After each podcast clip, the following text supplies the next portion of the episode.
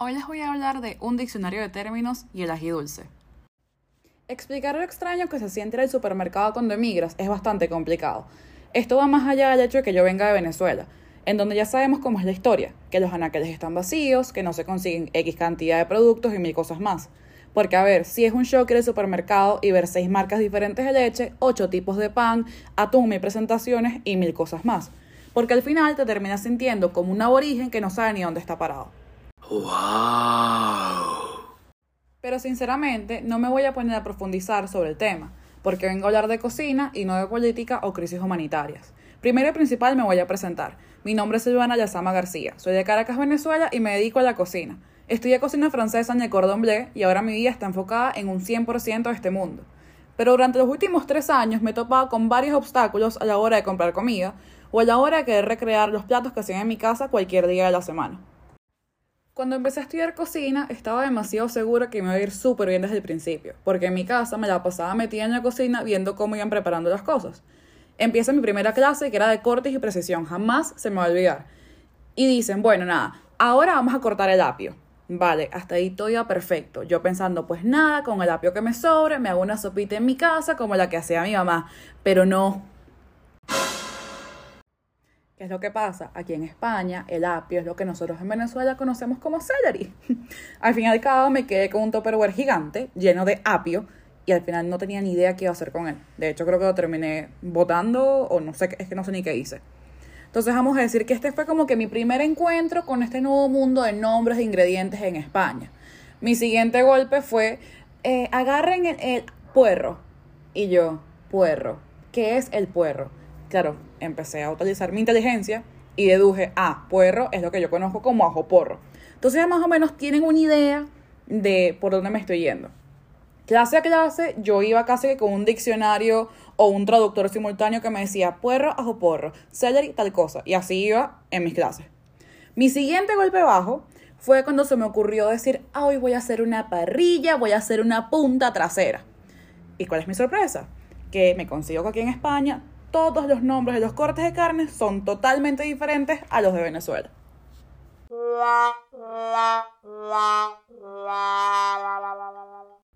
Ajá, la punta trasera, que cabe destacar que es la mejor que puedes hacer en la parrilla un domingo en familia en Venezuela, se llama aquí en España tapilla. Tapilla. O sea, de punta trasera a tapilla.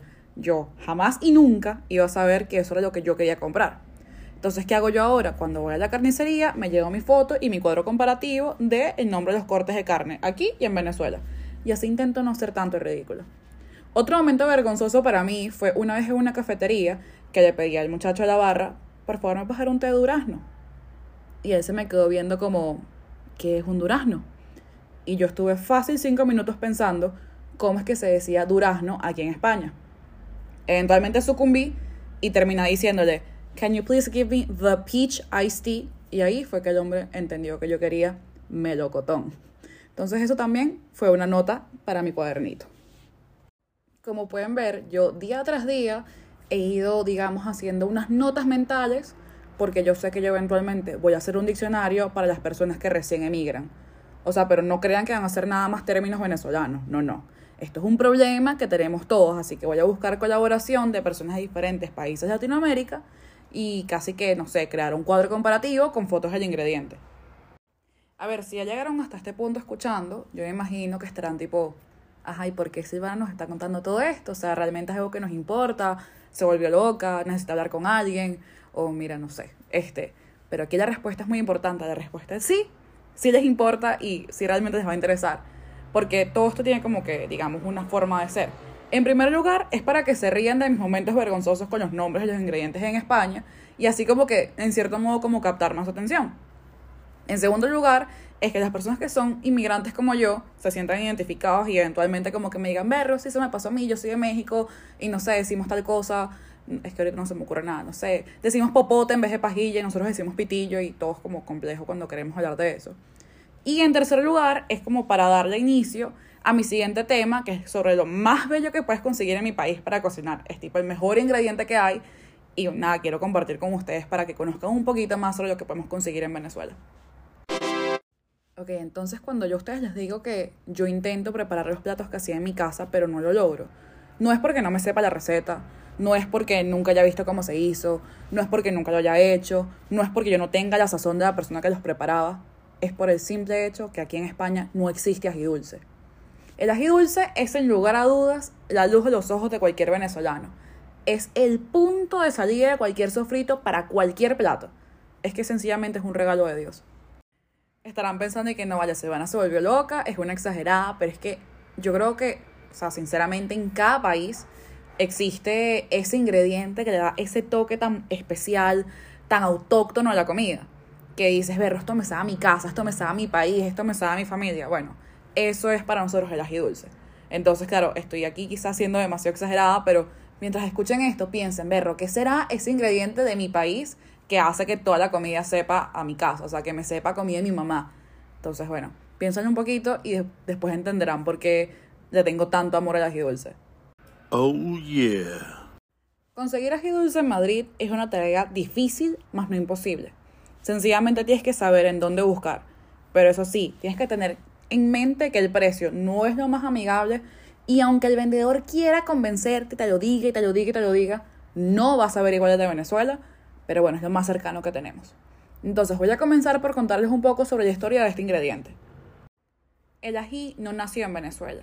Dicen que el que llegó nació hace 20.000 años en las faldas, en la oriental de la cordillera de los Andes, en las zonas que hoy conforman Ecuador, Perú y Bolivia. La siembra y reproducción de ese ají inició hace 10.000 años, y hace 5.000 años es que llegó a la isla de Margarita. Esto sucede a raíz de las exploraciones que se hicieron hacia el norte de Sudamérica. Estas semillas se llevaron con el propósito de germinarlas para que fueran la comida diaria de los exploradores. El propósito se cumplió, ya que pudieron germinar las semillas. El problema fue que los frutos no le gustaron ni a los exploradores ni a los guayqueríes. Ok, cuando escuchen ese sonido es porque les voy a dar un dato curioso, un side note o cualquier cosa como para darles contexto a lo que les estoy contando. Los guayqueríes son un grupo de indígenas no clasificados científicamente. Son de origen guarado venezolano y son una de las civilizaciones indígenas más antiguas de Venezuela. La mayoría se encuentran en el estado de Nueva Esparta. Lo que pasó con este fruto nuevo es que para nuestros indígenas era demasiado picante y para los extranjeros tenía un sabor totalmente diferente al que habían probado en un principio. Entonces, cuando siembran estas semillas en un lugar diferente de su origen y pasa de un clima templado a uno en el que hace calor todo el día, las plantas se enfermaron pero con estas semillas de los ajíes enfermos hicieron como cruces intuitivos y las nuevas plantas crecieron entre maíz, yuca y topocho. De esta manera es que nace el nuevo ají, que es el que conocemos como el ají margariteño. El ají margariteño es mi favorito, pero el único problema que tiene es que nada más puedes sembrarlo en margarita. A ver, yo en mi casa en Caracas tenía mi mejor mata de ají dulce, pero si yo me trajera el ají margariteño de Margarita Caracas quitar las semillas, guardar las semillas, sembrar las semillas, yo no iba a tener ají margariteño. Porque el tema con este ají es que nada más, como nada más sea margarita, este, por las condiciones las que tiene, el suelo, la temperatura, la altura, lo que sea, en ninguna otra parte se puede dar. Entonces te va a hacer algo de otro color, otro tamaño, otra textura, otro sabor y no es lo que estoy buscando. Ok, seguimos. Este, como hoy en día se desconoce de qué manera el ají dulce se expandió por toda Venezuela, pero la hipótesis más acertada es que fue a través de las personas y sus viajes. Un ejemplo de esto es una carta del 19 de octubre de 1939 que la escriben desde el Tigre y esta persona se llama Rubén Gómez. Él le dice a su papá Jesús Gómez, las semillas del ají que me traje, las sembré y ya las maticas están. Esta mañana probé uno y no tiene el mismo gusto que los del patio de la casa. Ya Juana me dijo que te dijera que cuando venga alguien del espinal, que me mande un poquito de ajíes, porque ese sí es el sabor de las comidas. Así como este extracto de la carta que les leí anteriormente, existen miles de más. O sea, hay uno que es una persona que está en Los Roques, otro que está en Lara, otro que está por Amazonas. O sea, son diferentes estados de Venezuela y las personas como que se llevaban de margarita su respectivo ají con sus semillitas y las sembraban. Entonces es cuando como que se logra comprobar lo que les decía en un principio, que el ají dulce de verdad es algo tan de venezolano que hacia donde te lo puedes llevar, te lo vas a llevar. Entonces, con la expansión del ají dentro de todo el nivel nacional, comienzan a aparecer nuevas especies o tipos de ají dulce. Entre ellas están mi consentido, el ají margariteño. Es delgado, menos pulposo y se arruga. Concentra su fragancia y su sabor y tiene un ligero picor. El ají jovito.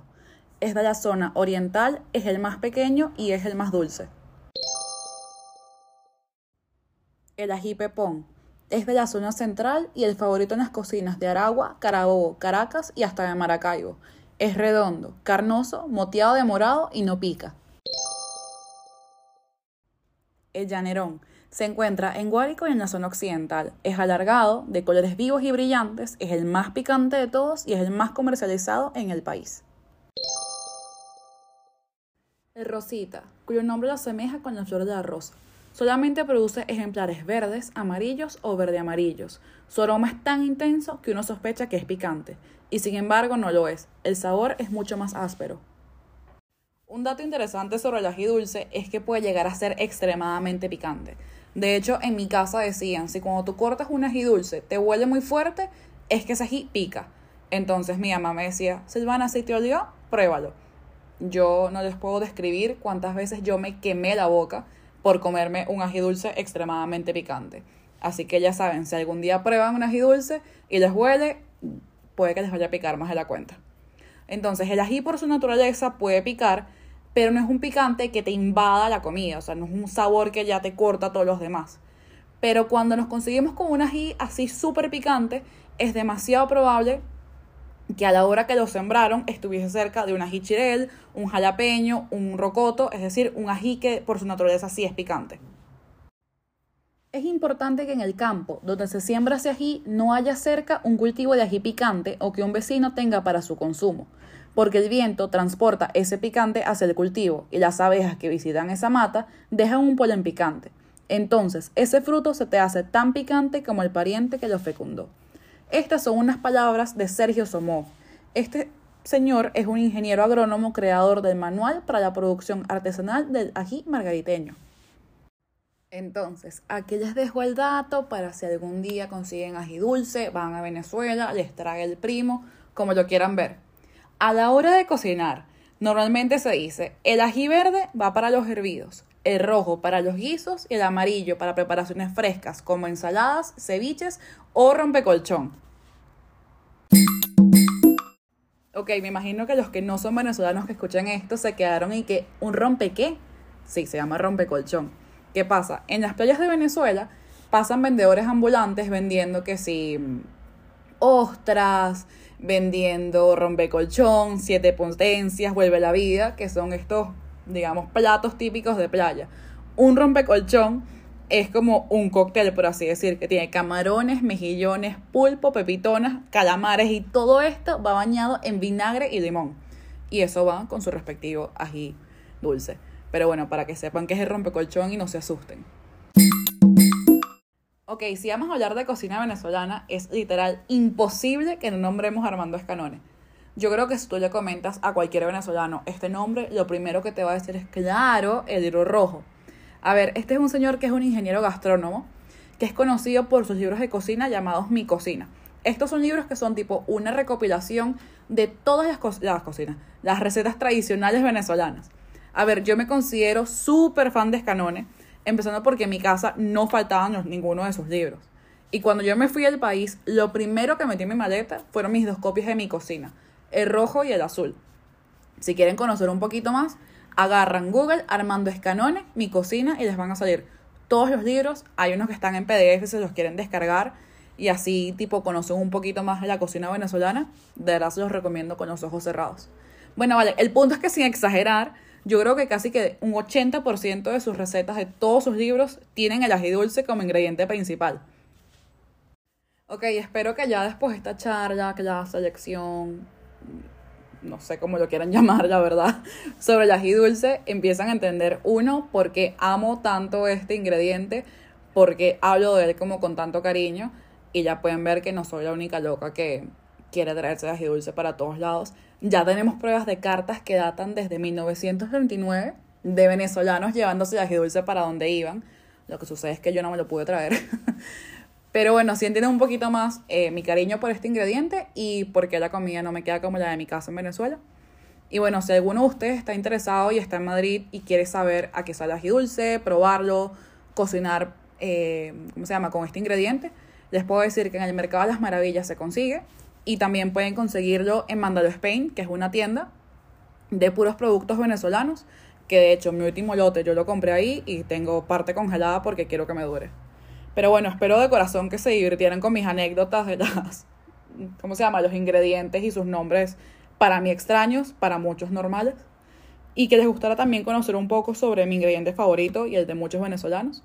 Que bueno, cabe destacar que desde 2018 están intentando darle, mm, otorgar la denominación de origen al ají margariteño. Entonces, bueno, de verdad, mm, gracias por escuchar mi tertulio, por así decirlo. Y nos vemos, slash, escuchamos en el siguiente capítulo en el que les voy a contar un poquito más a fondo cómo es un día de Silvana en la carnicería con los 10.000 nombres nuevos de la carne de sus cortes que aún no me logro aprender. Entonces, nada, gracias por escucharme.